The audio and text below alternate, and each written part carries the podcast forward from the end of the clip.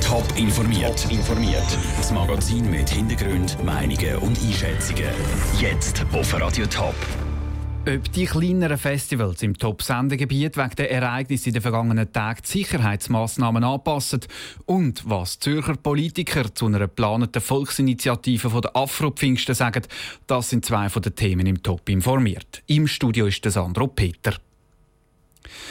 Es ist der dritte Terroranschlag innerhalb von drei Monaten in Großbritannien. Die Presse ist voll mit Attentäten, Verdächtigen, Gewalt und Angst. Am Samstagabend sind in London sieben Menschen bei einem Anschlag gestorben und 48 verletzt worden. Andrea Blatter, du bist in London. Wie hast du den Anschlag am Samstag miterlebt? Also was passiert ist, bin ich etwa 10 Minuten von der London Bridge weg gewesen. und weil über 20 Polizeiautos dann kurz nacheinander gerade bei uns durchgefahren sind, haben wir gemerkt, dass irgendetwas nicht stimmt.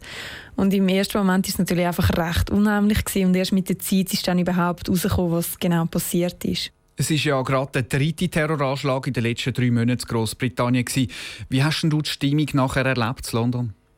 Ja, spannend war, dass einfach kurz nach dem Anschlag überall auf Social Media alles voller Post war von Leuten, die Hilfe angeboten haben. Also Leute, die Unterschlupf, Mitfahrgelegenheiten oder einfach ein offenes Ohr oder eine Tasse Tee angeboten haben. Und in der Stadt selber haben die Leute miteinander geredet und einander geholfen, wo es geht. Also die Stimmung war recht viel wärmer, gewesen, als sie sonst in London ist, würde ich sagen. Und äh, für die Vera Demand, die Psychologin, die spezialisiert ist auf Trauma, ist das ganz normales Verhalten. Das ist eine natürliche menschliche Reaktion.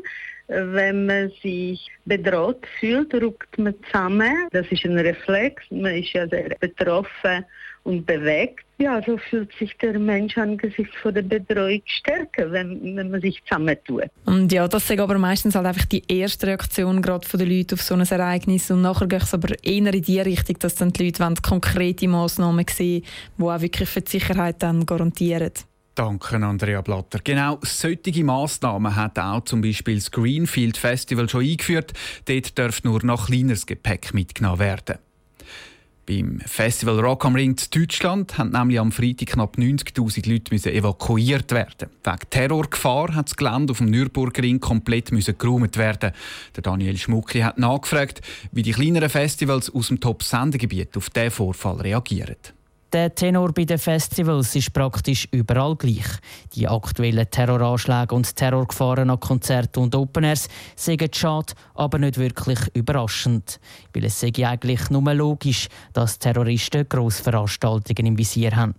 Dass jetzt aber auch Festivals in der Schweiz zur Zielscheibe werden könnten, haltet der Veranstalter vom Stars in Town Schaffhausen, der Adrian Brucker, nicht für sehr realistisch. Es ist eine Grossveranstaltung mit rund 30'000 Zuschauern pro Jahr.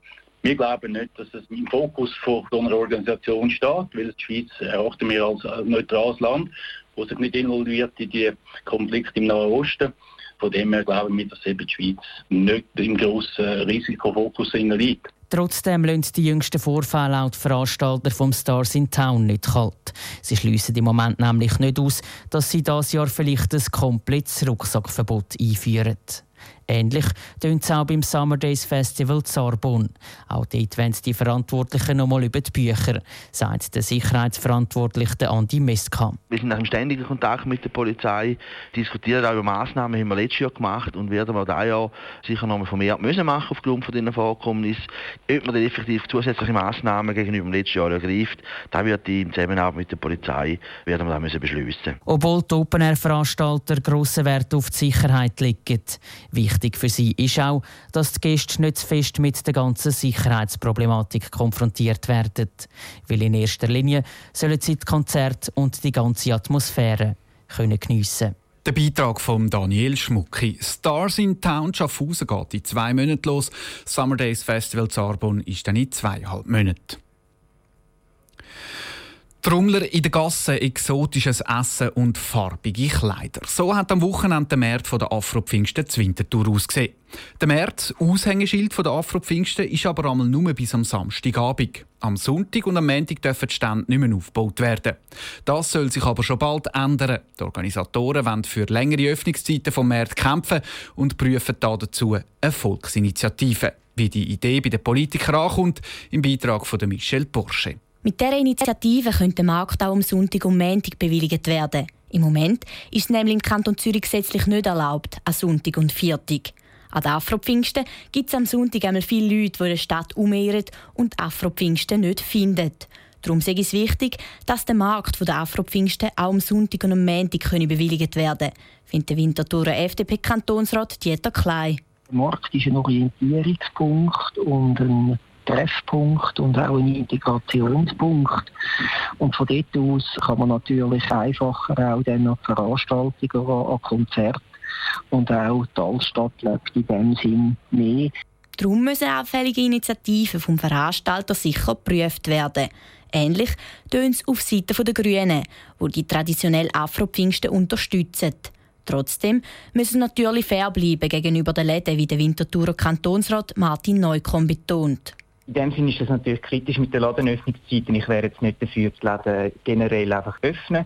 Hingegen muss man sehen, ist Pfingsten ja nur einmal im Jahr und dann ist das aus meiner Sicht wäre das vertretbar, um da eine Ausnahme zu machen. Die Ausnahme würden alle Veranstaltungen im Kanton Zürich betreffen. Darum hoffen auch die Veranstalter, dass sie bei der Initiative die Unterstützung von weiteren Veranstaltungen im Kanton überkommen. Der Beitrag von Michel Porsche. Laut Organisatoren ist der März der Afro-Pfingsten nächstes Jahr wieder nur bis am Samstagabend. Und wie die Initiative für eine Verlängerung dann genau aussehen das ist noch nicht klar. Top informiert, auch als Podcast. Mehr Informationen gibt es auf toponline.ch.